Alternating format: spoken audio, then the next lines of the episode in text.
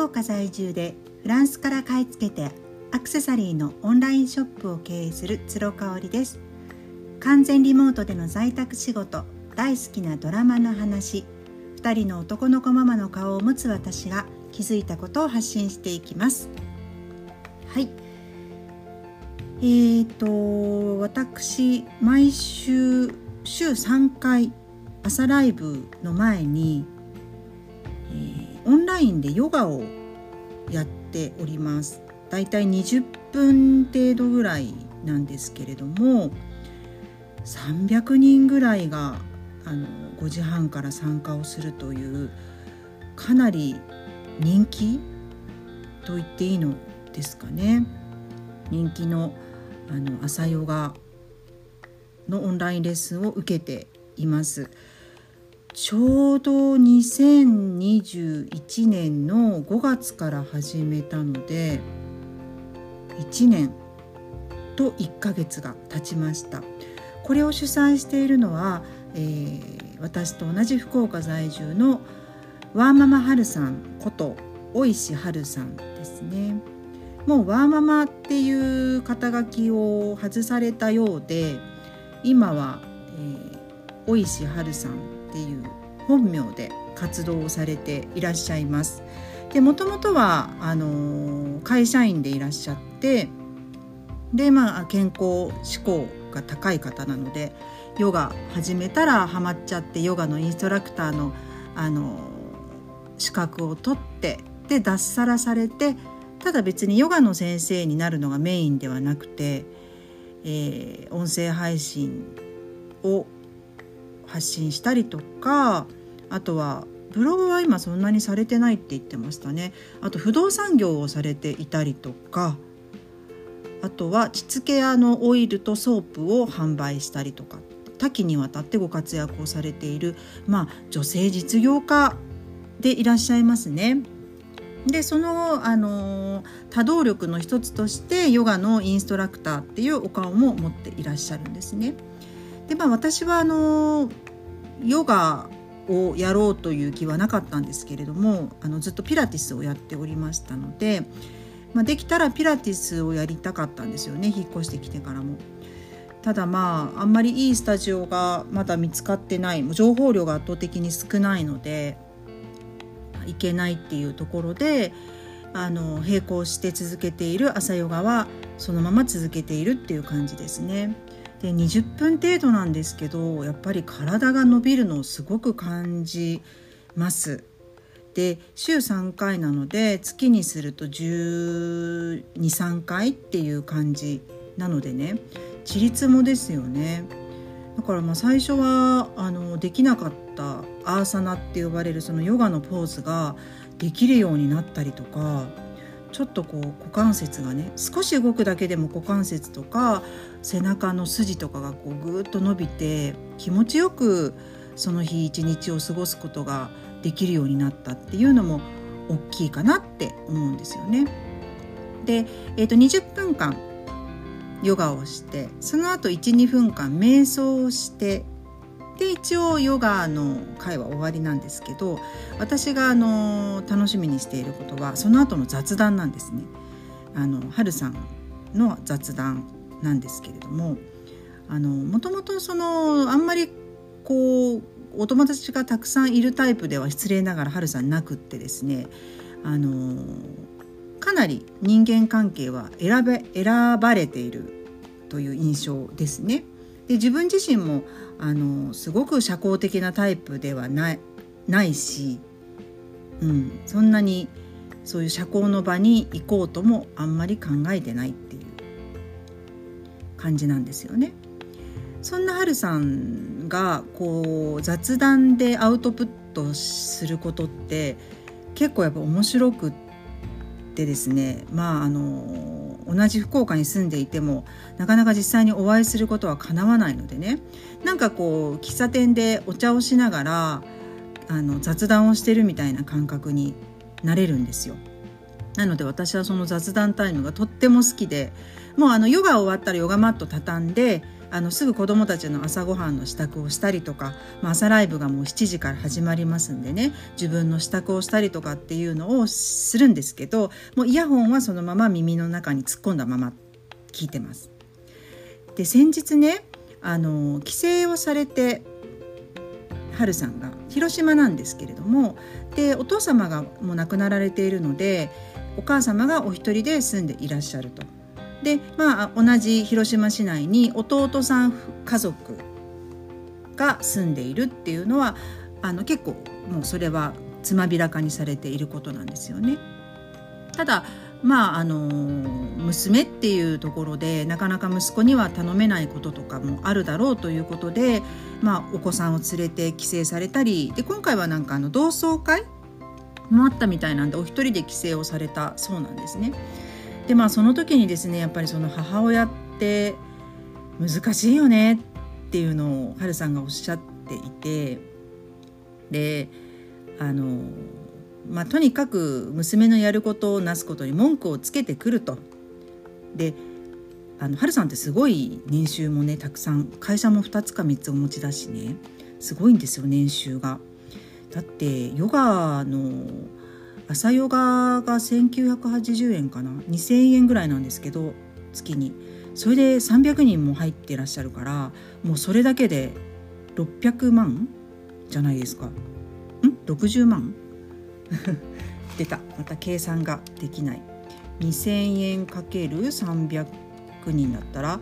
60万か。それだけで月収60万なんですよ。プラス不動産をお持ちでいらっしゃるので家賃収入がある。でボイシーのプレミアムリスナーもおそらく1,000人ぐらいいらっしゃるんじゃないかな。これが月々1,000円なのでそれだけでも100万。えすごいね。だからもう最低でも200万ぐらいは絶対あるんですよ。月収がよ。すごいよね。であのそれでもそんなにおしゃれには無頓着ですってご自身もおっしゃってるんだけれどもあのヨガウェアとかにはお金をきっちりかけるしあとご旅行が好きなのでご旅行はよく海外とかも行かれてるんですよね。ただなんかあの同窓会だったってこともあって、まあ、一長羅っていう言い方が正しいか分かりませんけれどもまあなんかあの素敵なブラウスを着て帰省したらしいんですそしたらお母さんにですね「あのそれいくらぐらいするの?」って聞かれて、まあ、3万円っていうふうに伝えたらしいんですね。でも3万円のブラウスを高いか安いかっていうのって本当に個人の価値観なのであの正解はないと思うんですけれどもまあ別に娘がそこそこ稼いでるそこそこっていうかかなり稼いでるんだったらいいじゃんっていう感じじゃないですか。ただやっぱお母さんはそんな高い高いの買って贅沢ねって言うらしいんですね。だからもうあの春さんも負けじと応戦をしてですねあのそんなこと言ったってお母さんだって一人暮らしなのに大きな冷蔵庫2つも買ってねあのあってそこにパンパンに食材を詰め込んで結局ダメにしたりしてるじゃないのってもうそこはねあのそれを無駄遣いと言わないのって価値観がね全然違うんだから押し付けないでっていう話をしたらしいんですよね。ああこれすごいあるなっていう。うちはねなんかあのやっぱおしゃれがすごく好きなあの母だったし、まあ、姉妹もそうだったんであのものすごいそのブランド品に対してジャッジをされたりとか何か嫌味を言われたこととか全然ないんだけれどもあの、逆にこうお金貯めなさいよみたいなそんなお金か洋服ばっか買ってないでお金貯めなさいよとかっていうのをすごく言われたりとかね、うん、分かってるよっていうねところなんですけどもう40にもなって40代にもなって言われちゃうっていうことありますよね皆さんね。だからあのお母さんと仲がいい方っていらっしゃると思うんですけどそういう方ってねお母さんがねそういうね余計なことを言わないからだと思う。それか娘さんがもうそれでお母さんが何でも決めてくれるから楽だってもうお任せしちゃってるっていうそういう親子関係かもなっていうふうに感じました。でねあのその後にはるさんがあのもう一つお母さんがねあの帰省するたんびにちょっと私を悩ませることがあってそれは弟のお嫁さんの悪口をすごく言うことらしいんですよ。なので春さんにとっては義理の妹だよね。で義理の妹さんはもう二十歳過ぎぐらいで結婚されて子供がもう2人いて高校生かなんかなんだって。であのしっかりしつけもされてるし厳しくねしつけてるしあのっていう話をしてて。であのそのお嫁さんの悪口を言う時に必ず自分のお母さんが言うことがあの人のお母さんね。だからあの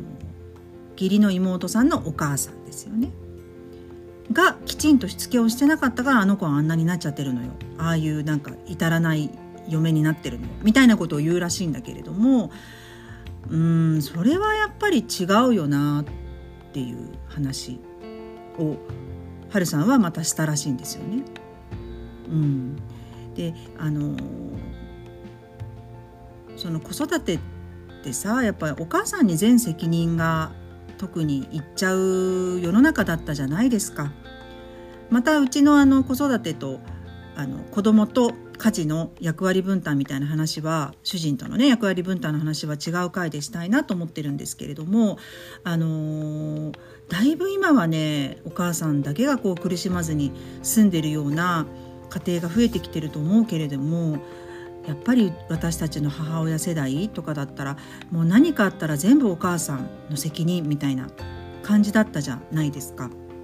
であのそのそういうねエピソードを聞くとね思い出すのがやっぱその毒親っていう言葉をあのすごくこう如実に書いた本がありましてね、えー、長谷川博和さんっていう臨床心理の一人者というか権威な方なんですけれどもねこの長谷川さんが書かれた「お母さんはしつけをしないで」っていう本があるんです。で私これをね45年前もうちょっと前かもしれない本当にまだ次男が生まれて次男が12歳の時かな？に読んだんですよ。でねもう読んであまりの怖さにもうその本ちょっと怖すぎて捨てちゃったっていうぐらいこう身の毛がよだつというかねびっくりしちゃったんですけれどもあのー、その毒親って呼ばれる方って一般的にネグレクトをされていたりとか子供になんかこう興味がないからあの興味がない親御さんのことを毒親って思っている方もいらっしゃると思うんですけれども実はそうではなくってですねあのしつけにがんじがらめにされている親そうでそのしつけがうまくいかなかった代償に子供に手を挙げたりとかネグレクトしたりとかっていうケースがめちゃめちゃ多いらしいです。これびっくりですよね。だからもともとはすごく教育熱心で子どものことをすごく考えている方が結局それに対して自分が満たされない思った以上の効果が子どもからフィードバックされてこないってなった時に手を挙げたり育児放棄をしたりっていうことになるっていうのをね私この本を読んで初めて知ってで世の中を騒がせた未成年者のあの殺傷事件とかをね例にとって実はその背景には毒親とのあの歪みがあってっていう話をねそういうエピソードを読んでねめちゃめちゃ怖くなったんですよだからもう本を閉じた後にあもう絶対しつけはしないって思ったんですよねしつけをしてもいいことないよなって思っちゃったんですよね。うん、ご興味ある方は是非この本あの全然単行本で出てますんでね読んでいただけたらというふうに思うんですけれどもあの毒親っていうのは子供に無関心ではなくって自分と子供の境界線がうまく引けてない人のことを言うんですよね。だからそれを証拠にですねあの何かこう言い返したりとか子供が失敗してしたりすると自分の失敗かのように自分の落ち度かのように激高する親御さんっているじゃないですか。でまあこういうふうに偉そうに言ってる私もねあの次男が個性的なので結構小学校1年生の時に担任の先生からあのものすごくそのパーソナリティを批判されるようなことを言われた時期があったんです。で私にとってはこの子はすごく特別だしあの普通の子と違うなっていうふうに思っていた裏側で違うからこそ受け入れられない人も多いだろうなって同時にちょっと思ってたとこがあったんですよね。で私自身も幼少期にちょっと変わった子だって言われてたのでなんかそこの癒えてない傷みたいなものがこうチクチクっとするような感覚がその先生に言われた時にあったんですよ。それは、えーと、次男の傷を自分の傷として置き換えてしまったからなんですよね。だから私はもうそれであの最初次男に「もうお願いだからあの先生の前でおとなしくしてて」みたいなことを言っちゃった時もありました。でもあのすぐに後悔するんですよね。これは私の傷であって次男の傷ではないし彼が何とも思ってないんだったらそのままの彼を受け入れてくれる場所を探すだけだなっていうことですね。いうふうに思い返して結局その先生とはもう1年後違う担任の先生になったんでね別れたんですけどまあやっぱ申し送りとか次の先生にもされてるからなかなかこう受け入れてもらえるまで時間がかかったんですけどね今あの転校して新しい学校に行ってあのとっても忖度なしで素直で思ったことを全て口に出す子ですねっていうふうに担任の先生から言われますけれども私はそれは素晴らしいことだなというふうに捉えて全く気にすることがなくなったんですよね。そうだからその自分の傷を子供の傷と同化してしまう。だから自分の延長線に子供がいるっていう風な表現の仕方をはるさんはしてました。だから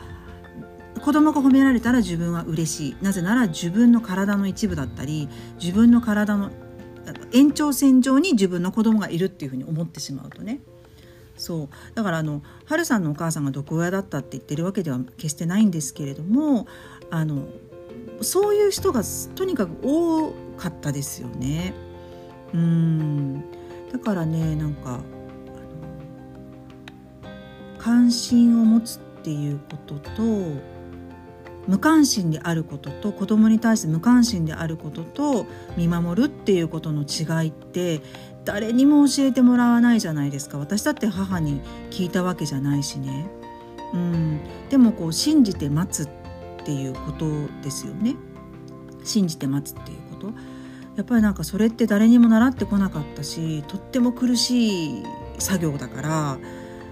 なかなかできない親御さん私も含めてだけどね多い多いんだろうなっていうふうに思いました。今日はまあ実は毒親っていうのはねあの子供に対して憎しみとか無関心さといった感情を持ってるわけじゃなくって、